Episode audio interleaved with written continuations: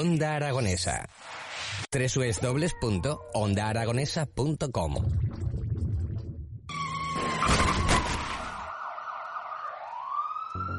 Al volante, paseando, en bici o en patinete, un segundo puede ser una vida rota. Evita las distracciones. Respeta las normas. Muévete seguro. Ayuntamiento de Zaragoza. Sigue todos los partidos del Real Zaragoza en Onda Aragonesa. Análisis, opinión, información y toda la emoción de la radio y del fútbol en directo. Esta temporada tienes una cita con el fútbol en la 96.7 de la FM, en el Gol del Cierzo.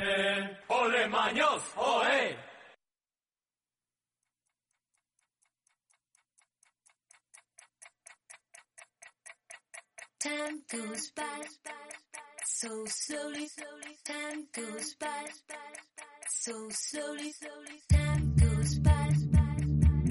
Entramos ahora ya así en la recta final de las mañanas de Onda Aragonesa, la última entrevista del año. Tenemos la última entrevista del año aquí con nosotros y vamos a hablar, pues evidentemente, un poquito de, de deporte, vamos a hablar de fútbol y de, no sé si hablaremos también de, de, de amoríos. Eh, hay rumores, hay rumores, hay rumores de, no sabemos si, si a Jorge Rodríguez eh, le, están, le han encontrado pareja, ¿eh? Parece que lo han visto por ahí, parece que hay imágenes por ahí, algún vídeo, ¿eh? que, que lo podremos ver en exclusiva eh, en la aplicación de pago.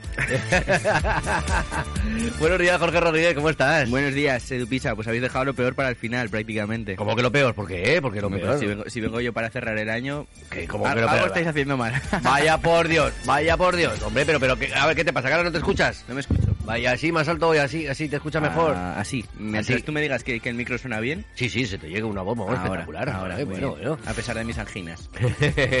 Hablamos un poquito de fútbol y evidentemente no podemos pasar de largo pues bueno, la pérdida que, que ha tenido el fútbol, ¿no? Con, con la muerte de Pelé. Se ha muerto el rey del fútbol, Edson Arantes do Nascimento, eh, Pelé.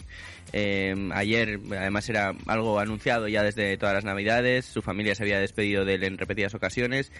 Y, bueno, pues un, un tipo que, que ha escrito su nombre con, letras de oro en el, en el fútbol, ¿no? Además, eh, ganador de tres mundiales, apareció, seguramente es la mayor aparición que ha habido nunca en un mundial, con 17 años, en Suecia 58, luego en Chile 62 gana también, eh, acompañado de, Garrincha que jugaba en el costado derecho. Él tiene una lesión, pero aún así él le sustituye muy bien y acaba Brasil coronando y sobre todo el Mundial del 70, México 70, que seguramente la orquesta eh, sinfónica de fútbol eh, que mejor sonó nunca, ¿no? La de ese Brasil de- del 70, eh, que yo creo que le gana la final a, a Italia por 3-0 con, con una rotundidad tremenda. Y bueno, Pelé seguramente uno de los jugadores más importantes de, de la historia eh, por números y sobre todo es un genio con mundiales, ¿no? Que yo creo que ahí es donde ha escrito mejor que nunca y mejor que nadie su leyenda. Eh, claro, hablamos de, de- de una figura en la que, bueno, eran otros tiempos para, para el fútbol, que casi casi jugaban en campos de tierra, ¿no? Por decirlo de alguna manera, de que los campos no, no, no se parecían en nada a lo, a lo que estamos acostumbrados a ver hoy en día, ni incluso, ni el fútbol se parecía a lo que, a lo que vemos hoy en día. Eh, ¿Dónde estaría hoy Pelé si estuviera en activo, en, en, por ejemplo, en nuestra liga? Bueno, él en lo más alto siempre. Él tuvo el problema de que no jugó en Europa, eh, sí que se hizo célebre en el Santos. Además, el Santos es verdad que, que explotó su figura. Él ha marcado yo creo que alrededor de 1.200 goles que en su carrera como profesional, también porque el Santos le obligaba a jugar amistosos cada dos y tres días para vender seguramente eh, la figura de, del mejor futbolista de- del momento y uno de los mejores de, la historia. Pelé estaría siempre en, lo más alto, ¿no? Yo creo que será para siempre recordado como el gran rey del fútbol. Luego hablaremos, o se puede hablar de si hay dioses por encima de, esos reyes, pero es tremendo lo que, lo que hizo Pelé. Y es verdad también que es un adelantado a su tiempo, ¿no? Es un futbolista que, hacía muchas cosas en una sola, un futbolista que, que pudo actuar de delantero al principio, en el fondo fue un 10, además es de los primeros eh, jugadores que, que empiezan a aparecer también atletas y bueno, tenía unas condiciones físicas absolutamente espectaculares y por supuesto técnicas. El- las imágenes que, que- que he podido ver y hay un documental muy bueno en Netflix de, de la figura de Edson Arantes de Nascimento de Pelé eh, que recomiendo a todos los oyentes porque demuestra que no solo era un artista sino que era eh, un astro en sí mismo. Eh, realmente, decir, dentro de ese catálogo de estrellas de- del fútbol, que los podemos poner ahí, realmente contados con, con las manos, es decir, que con los dedos de las manos podemos llegar a, a concretar todos esos grandes figuras de, pues bueno, del nivel de que más menos, es decir, porque luego ya puede entrar la discusión de si este era mejor que el otro, o un poquito peor, o, o tenía más técnica o lo que fuera, pero que realmente son muy pocos los que entran dentro de ese, de ese top 10, ¿no? Seguramente, yo creo que mm, eh, Pelé, más allá de las dudas de lo que tú dices, ¿no? de que las opiniones sobre quién es el mejor suelen ser subjetivas, porque vienen marcadas por, primero por los que tú has visto, que eso también es muy importante, luego por eh, factores sentimentales, ¿no? te puedes sentir más identificado con unos que con otros, pero yo creo que es muy difícil no situar a, a Pelé entre los tres mejores, con Maradona, Messi y, y Pelé. Para mi gusto, los puedes poner un poco en el orden que quieras, yo pongo Messi eh, el primero, pero por carrera y sobre todo porque es un genio con muchos mundiales, Pelé tiene que estar ahí en el top 3 por lo menos y, y probablemente también en el top 2 en cuanto a regularidad, ¿no? En cuanto a años y por supuesto en cuanto a, a tantos y goles eh, marcados. Cambio la figura de, del fútbol brasileño, había muchas cosas eh, estos días, decía Neymar que, mm, que antes de Pelé el 10 era solo una camiseta, era solo un número, que lo convirtió en, en algo mucho más grande, ¿no? Lo dice por supuesto el 10 de, de Brasil, luego llegaron otros 10 pero como el brasileño, como O'Reilly, como Edson Arantes de Nascimento, yo creo que ha habido muy poquitos. Claro, es que ese tipo de carreras, bueno, es que yo creo que me he aventurado en decir 10 me he aventurado en decir 10, que, que, yo creo que a lo mejor se podrían quedar perfectamente eh, en 5. De, Luego ya sería, pues vamos a decir, una segunda división, ¿no? De los que puedan estar por detrás, porque evidentemente a Neymar, por muy buen jugador que pueda llegar a ser, no, no, no entra en el top 5 ni, ni, ni, ni, ni en el 20, ni en el 20 seguramente. es decir, que, que, bueno, pues que podemos tener ahí a un Di Stefano, ¿no? Por ejemplo. Sí, Di Stefano, Cruyff, yo creo que forman el... El, el, top 5, o sea, los, los tres primeros ya están escritos, que son eh, Messi, Maradona, Pelé, el orden que quiera elegir el, el, oyente. Yo creo que tiene que estar ahí Alfredo Di Stefano, aunque es un genio sin mundiales, que eso también hay que, hay que decirlo y apuntarlo. Es el único de esos top 5, de ese top 5 a, al que le falta, porque Cruyff sí que fue, construyó su leyenda a través de los mundiales, a pesar de que nunca pudo ganarlos, ¿no? Jugó uh -huh. sobre todo esa final de, del 74. Bueno, luego se puede elegir a, a, tantos otros, ¿no? Ronaldinho en su momento, en su prime, era una auténtica locura. Pero propio Ronaldo. Eso, pero Ronaldo, Ronaldo, Nazario da Lima, eh, además uno de los jugadores más determinantes en los momentos de, de la verdad. Eh, por supuesto, Franz Beckenbauer también puede estar ahí en esa, en esa terna. Eh, hay muchos otros. Zidane, yo creo que es un futbolista que cambió también la, la historia de este juego. Pero vamos, al final, eh, digamos que en la mesa de los elegidos siempre se sientan muy poquitos y Pelé, por supuesto, tiene que ser uno de ellos. Y bueno, la, la broma y sobre todo el, el, guiño que se ha hecho estos días es que ahora sí que va a poder, eh, digamos, resolver ese duelo histórico, ¿no? Entre quién fue mejor, si Pelé o Maradona, y que lo harán desde el cielo y no en la tierra. Bueno, eh, yo es que sobre todo de Maradona, pues, pues bueno, podemos destacar pues, pues eh, la parte mediática que, que, le acompañó muchísimo para bien y, para mal, es decir, porque, bueno, pues, pues ahí es donde le puede oscurecer un poquito su carrera deportiva y donde le puede engrandecer en su en su eh, movimiento social, ¿no? En el que fuera a llegar a ser más conocido, pues, pues, muchas más cosas eh, hay más gente que lo conoce a lo mejor casi por las partes malas que por las partes buenas, ¿no? Sí, él no fue ejemplo de nada, ¿no? Fue, digo, Armando Maradona seguramente, eh, si tenemos que elegir un torneo, un momento concreto de un futbolista, yo creo que tenemos que elegir el Mundial 86 de Diego Armando Maradona. Seguramente nadie ha jugado mejor al fútbol que Diego Armando Maradona en ese torneo tan corto de México 86, ¿no? Llevado además por Bilardo, eh, sobre todo a todos nos viene a la cabeza los, cuartos de final que hizo ante Inglaterra, con ese gol que se va de medio mundo, eh, arranca por la derecha el genio del fútbol mundial, como decía eh, Morales, pero bueno, hay que, hay que decir que, que, es verdad que le faltó tener una carrera mucho más sostenida, como si ha tenido, por ejemplo, Leo Messi. Siempre se ha dicho que, que lo que ocurre es que Messi ha sido Maradona todos los días, y Maradona solo fue Maradona una vez, ¿no? En ese Mundial 86, y Pelé también tuvo una carrera mucho más eh, ejemplar y modélica, ¿no? Creo que era aquí que se tiene el que contaba una anécdota eh, que se encontró en una discoteca en un reservado cuando Pelé ya se había retirado a, Pelé en, en, esa discoteca. Y entonces él se le acercó eh, Quique Setién que entonces jugaba en el Atlético de Madrid y le pidió un autógrafo y, y, le dice Pelé, pero si tú eres, que le pide un autógrafo y le dice que yo también juego al fútbol, yo también soy futbolista. Y le dice Pelé, si eres futbolista, no sé qué haces aquí a las 4 de la mañana. pues to toda la razón de toda la razón del mundo. Eso sí, sí, un tipo de claro, luego si si todo esto lo tenemos que comparar con un palmarés, yo creo que el palmarés más amplio que de todos estos deportistas que hemos hablado es el de Lionel, ¿no? Sí, el de Messi, el de Messi, sí, al final. Le queda algo, yo es que le quedaba la Copa Japón, a lo mejor no por ganar, es decir, porque eh, ha ganado la Copa América, ha ganado ligas en, España, ha ganado Champions, ha ganado. Bueno, es que ha ganado prácticamente todo, ¿no? Todo lo que ha podido jugar un futbolista lo ha ganado. Lo ha ganado todo, Leo Messi, lo ha ganado todo. Lo que le faltaba era ese mundial que ya consiguió en Qatar. Además, Eh, hablábamos mucho de la versión que han ofrecido los, los grandes futbolistas en los momentos de la verdad. Muy pocos o prácticamente ninguno han jugado al nivel que ha jugado Leo Messi en Qatar con 35 años, ¿eh? que eso es lo que es una de las claves. Evidentemente el fútbol ha evolucionado hacia otro lugar. Messi yo creo que ha sabido gestionar su carrera para llegar a este momento en un punto físico ideal y para hacer con esfuerzos cortos y recorridos cortos las grandes diferencias ¿no? de, de- de los partidos. Pero yo creo que a Messi no le queda nada por ganar. Eh, por supuesto, él, como es muy ambicioso y es un animal competitivo, eso lo ha dicho, por ejemplo, Guardiola, que es de los entrenadores que, mejor le conocen, em, que ha sido Michael Jordan prácticamente también todos los días. Eh, seguramente él querrá repetir eh, la Champions, porque es cierto que hace mucho tiempo que no la gana, creo que la última es de 2015, y seguramente querrá, querrá coronar en 2022 em, su gran año y 2023 con, por supuesto, ese título europeo. Pero sí, por palmarés, por títulos, por balones de oro, que es verdad que antes no se contaban tanto. Yo creo que no hay nadie como Messi, aún así no se le puede restar el mérito a nadie. Y, por supuesto, al que hoy venimos a recordar, que es Pelé.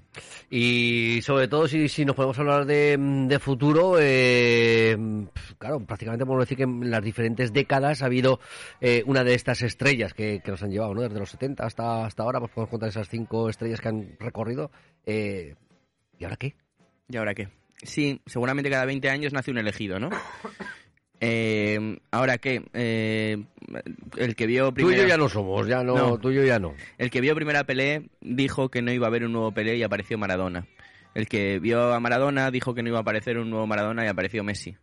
Y, y si no, aparecería Zidane y si no, otros futbolistas que siempre dejan en el mejor lugar a, este deporte tan, tan maravilloso, precisamente porque es el lugar en el que aparecen los grandes héroes de nuestro tiempo. Bueno, eh, aparece Kylian Mbappé ahora mismo con, con Francia para ser una máquina que, que todo lo gane, que todo lo, si deja de ser yo tengo la impresión de que le falta le sobra un poquito de ego no tiene una cosa como de divo que mm, Maradona Messi y Pelé no tuvieron hasta mucho más tarde al final tiene 23 años y, y yo creo que, que le veo todavía ese, ese ese detalle de vivir siempre en una jaula de oro que en el fondo es lo que es el Paris Saint Germain y el régimen catarí yo creo que le ha convertido en un niño caprichoso ahora por condiciones no hay nadie como él y a su lado aparece un noruego que se llama Erling Haaland que es, que es- que es una, una auténtica es una Al auténtica final lo han echado de Inglaterra, ¿no? Porque habían recogido firmas, ¿no? Para echarlo. es, una máquina eh, exterminadora, es el futbolista moderno, parece un absoluto robot, o sea, es, es un tipo que parece que, que solo tiene instinto en el área, por supuesto es un jugador menos completo,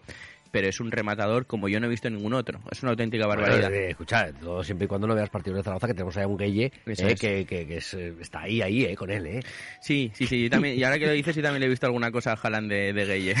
sí, Sí, es zurdo, también es ha tirado una, tirado vez fuera, ¿no? La tiró Eso una vez fuera, ¿no? Bueno, es que es una cosa, eh, es intuitivo, es un auténtico animal lo de. Además da la sensación de que a veces se le pueden subir tres personas al hombro que él se los lleva, ¿no? Es un vikingo, un, vamos, un auténtico robot, un futbolista que parece que tiene inteligencia artificial y que toda su inteligencia se orienta y se designa para marcar goles. Y yo creo que va a ser una máquina de marcar goles. Tengo la impresión de que va a romper todos los registros, ¿no? En el fútbol habrá otros más importantes que él. Por ejemplo, yo creo que nunca va a alcanzar el nivel de juego de Messi, de Pelé, de Maradona, de los que hemos hablado al principio, pero en cuanto a goles, yo creo que es que a Haaland se le caen los goles de las manos. Es una cosa como yo no he visto en ninguna Pues en otra. Paz Zaragoza no lo queremos, ¿no? No, no, no. Sí, mete marca, marca, no, no. marca demasiado. No, no, no, imagínate qué, euforia, ¿no? morimos la mitad de la romanidad muerta. Es decir, de, de euforia por marcar goles. Es que además eh, no es bonito de ver Haaland. Hay futbolistas que estéticamente te llaman mucho la atención, ¿no? A mí me viene siempre a la cabeza, por ejemplo, el, el- el futbolista, el modelo de Thiago Alcántara, ¿no? Un futbolista que solo lo ves y se te abren los ojos y dices, mira, qué, qué bonito juega este chico al fútbol. Pasaba con De Almiña, con Zidane, que también era muy estético, con Pablo Aymar, otro de esos jugadores que era increíbles de ver. Haaland es que es un aniquilador y ni siquiera es bonito de ver. Cuando le ves correr, corre raro. Es un bulldozer, ¿no? Sí, es, es una auténtica barbaridad. Es una, es una piraña, o sea, es una cosa como ya decía antes, yo no he visto ninguna otra. Aún así, digamos que, que para el trono del fútbol mundial siempre hay posibles sucesores. Y después de, de Messi vendrá Mbappé y Haaland, y después de Mbappé y Haaland vendrá otro, ¿no? Y ahí vamos a ver si tenemos la suerte de que alguno sea también español y si puede ser ya zaragocista. Madre mía, pues no has pedido tú, no has pedido tú nada, casi nada. Eh, ¿Veremos a Haaland jugando en la Liga Española con algún equipo español o será difícil? Es que encontrar el mejor contexto posible. Y de hecho, lo único que le faltaba al Manchester City era un rematador como Erling Haaland, Erling Brown Haaland. Eh, entonces, intuyo que es, Costa la perrica, ¿no? Que es muy difícil que él eh, se vaya del Manchester City, ¿no? Eh, podrá pasar porque además creo que Guardiola le entiende a la perfección y por cierto a su sombra está Julián Álvarez, que acaba de ser uno de los futbolistas más importantes de- del Mundial de, de Argentina, ¿no? Un chico que todavía tiene acné, pero por supuesto unas ganas tremendas de, de escribir su propio nombre en el fútbol. Entonces intuyo que habiendo encontrado Guardiola precisamente esa guinda del pastel que, que tanto le faltaba, no creo que lo deje salir. Sonó en Madrid hace mucho tiempo, pero bueno, es que para, digamos que para el Madrid suenan todos, ¿no? Mbappé, suena también Haaland, sonarán los siguientes y, y veremos al final lo que, lo que acaba ocurriendo. Pero yo creo que eh, Pep Guardiola no va a dejar salir a, a Haaland. Tiene que ser después de que Haaland gane dos o tres Champions ahí en el, en el fútbol británico, de que empiece a conseguir esos títulos que al Manchester City le han faltado cuando él se plantee la opción de, salir. Además, es que eh, su padre jugó en el Manchester City, digamos que ha cerrado un poco el círculo de la historia eh, con el hijo que escribió su padre, ¿no? Entonces yo creo que me parece muy difícil que de, de momento, que por lo pronto, Haaland salga de allí. Bueno, veremos a ver si, si en un momento determinado Messi, uno de los títulos que le falte por ganar sea la Premier. Puede ser, pero yo creo que le pilla ya un poco mayor, ¿eh? Puede- a ver, a lo mejor lo Manchester ponen al lado de Haaland entre los Ah, sí, dos. entre los dos, sí, entre sí. los dos, mira, No eh. hace, no hace falta defender, ¿no? No hace falta defender. Eh, no, yo creo que eh, Messi quiere, me parece que va a renovar su contrato con el Paris Saint Germain. Si no está la opción que siempre le ronda de volver al Barça, yo creo que el- la gran derrota Va a de la acabar car- en el Zaragoza. que va a en el eso- eso Zaragoza. sería maravilloso. Sí, que sí. la gran derrota de la carrera de Leo Messi es cómo salió del Barça, cómo le obligaron a salir, cómo eh, Sí. le forzaron a la salida de- del la, Fútbol Club la Barcelona. parte oscura, ¿no? Podemos decir, bueno, esa es la de Hacienda, podemos decir que son las partes oscuras de, de Messi, ¿no? Eso es, eso es, claro. Al final, digamos que todos los genios tienen una, digamos, una cara B, ¿no? Y yo creo que... Joder, después de esa trayectoria, como para no tener un día no tonto. tener- eso es. Y entonces, en el caso de, de Mira, de las Messi- Islas de las Tentaciones, eh, a los dos días ya están con, con cosas chungas. Con, cosas imagínate chungas. este 40 años de profesión. no he visto un solo programa en mi vida de la Isla de No. las Tentaciones, te lo prometo. Pues yo es que estoy ahora, que si no se confirma lo de estos vídeos que nos han llegado clandestinos, que, que hay unas grabaciones donde sales tú, Mía, ¿eh? Vale. eh, estoy por apuntarte, ¿eh? Estoy por Vale. apuntarte a un, un programa de estos, a un reality de estos, ¿eh? Sí. Yo creo que das el perfil, ¿eh? Doy el perfil, sí, sí. Así nos haríamos famosos por fin. Hablando de fútbol, no vamos a salir de, de pobres, pero a lo mejor si hacemos otras cosas, sí. Bueno, lo de lo que decíamos antes. eh, yo creo que eh, Messi, eh, si quiere reparar algunas de las derrotas que le quedan pendientes, será cerrar su, su carrera en el Fútbol Club Barcelona. Pero a mí me pega más que esté un par de años en París, que gane alguna Champions y que se retire en el Inter de Miami y que venga a hacer de vez en cuando vuelos Sí, aquí a la, a la los- Romareda. Los entrenamientos, ¿no? Es el, es. periodo de invierno. Eh, pero si es que yo creo que a lo mejor Messi, bueno, porque no, no sé si no, no se llegó a hablar de que eh, en la parte de la rescisión del contrato de, mm, de Leo Messi, la parte económica no había una parte que era de la sociedad, que, que era participaciones en la sociedad del Fútbol Club Barcelona. Yo creo que el, el Fútbol Club Barcelona, no sé exactamente cómo, Bueno, porque se este llega mañana y dice, pues lo compro. Y, Eso es. y os dan por el culo. Y pongo aquí las perras y todos a la mierda. Tampoco lo veo como un gestor, ¿eh? A, a Leo No, Messi. no. Puede estar bien, bien rodeado y demás. Yo creo que lo que eh, Messi sí que le puede interesar es a lo mejor cuando él vuelva.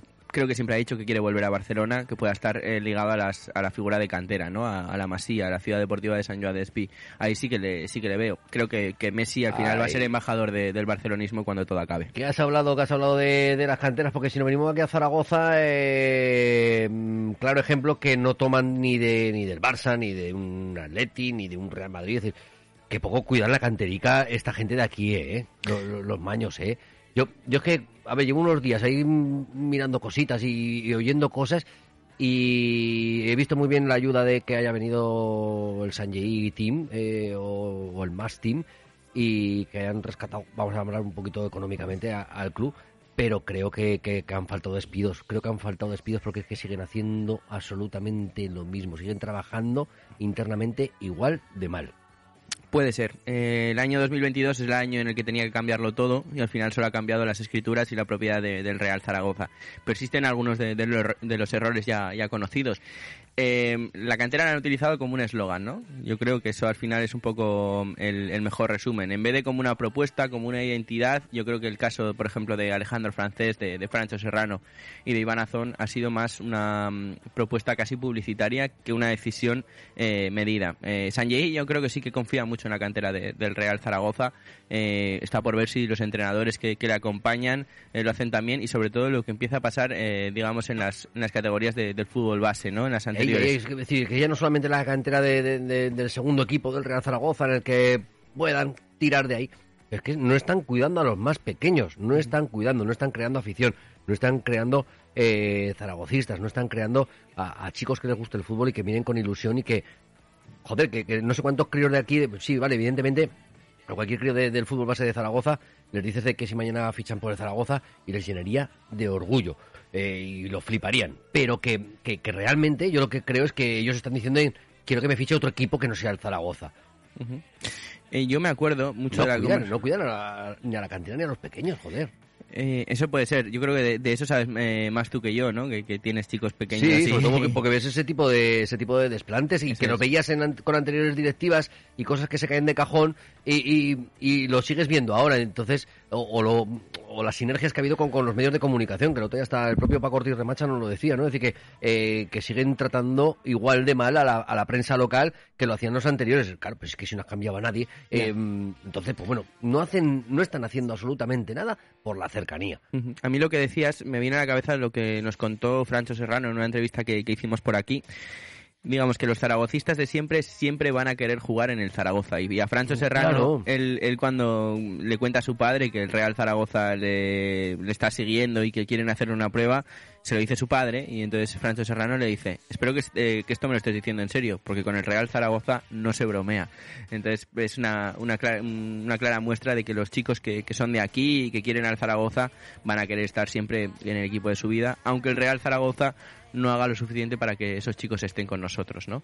Eh, ha sido un año eh, con muchas noticias, cambio de propiedad, eh, se ha reducido la Bueno, deuda. Las noticias han sido que no ha habido noticias prácticamente, ¿eh? Es decir, porque nos ha costado, nos ha costado destituir a un tío, eh, Dios y ayuda. Que lo es. estaba haciendo mal.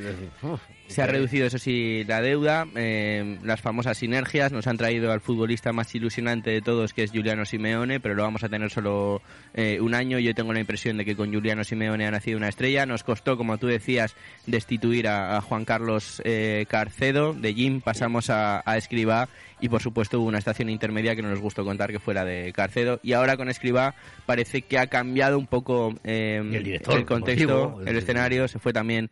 Eh, eh, Torrecilla, que, que también nos ha Torrecilla, Torrecilla. Cuartero, también eh, costó que se fuera, que bueno, al final han sido muchas decisiones en, en muy poco tiempo, pero donde realmente el Real Zaragoza está como donde estaba, está en el mismo lugar en el que estaba antes, es en el césped, ¿no? Eh, Lo vemos ahí en A cuatro puntitos del descenso. Eso es, A a- cuatro puntitos del descenso. ¿eh? 25 puntos, ha conseguido la mitad de, de su salvación cuando ya ha pasado una vuelta entera. Mucho tienen que cambiar las cosas y yo creo que tiene que ser también un mercado invernal más arriesgado, más valiente que austero.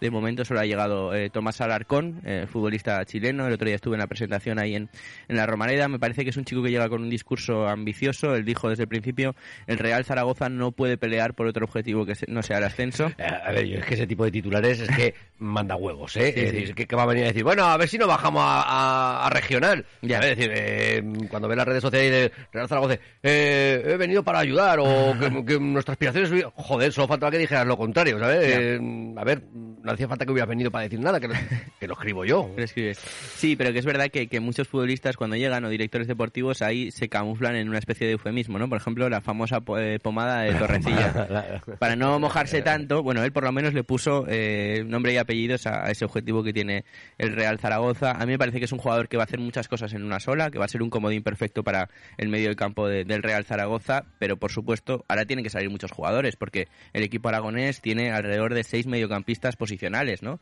Por supuesto Petrovic, que es uno de los que más cobra, tiene que buscarle salida, veremos lo que ocurre con, ¿A a a con Eugenio Valderrama. A ver quién quiere a Radoslav Petrovic, ¿no? Y sobre todo al precio, al precio a- ¿Qué, imágenes le vas a mandar que decir para que lo fichen? Es decir, Eso es. bueno, como no hagan un trucaje como el que debió ver el que fichó a Gueye, eh, a ver qué, qué- qué buenas imágenes le puedes sacar tú de este tío. Está Claro que a. Gueye, a no le vieron un partido completo, o si se lo vieron se equivocaron y mucho. La verdad es que es un jugador, lo hemos dicho muchas veces, yo no he visto un futbolista eh, tan limitado técnicamente como el senegalés. Y suena ahora también como recambio de Gueye o como una opción para la delantera a Sier eh, Villalibre. Lo decíamos medio broma y medio en serio. Eh, a su madre cuando nació le dijeron, señora, usted ha tenido un vasco.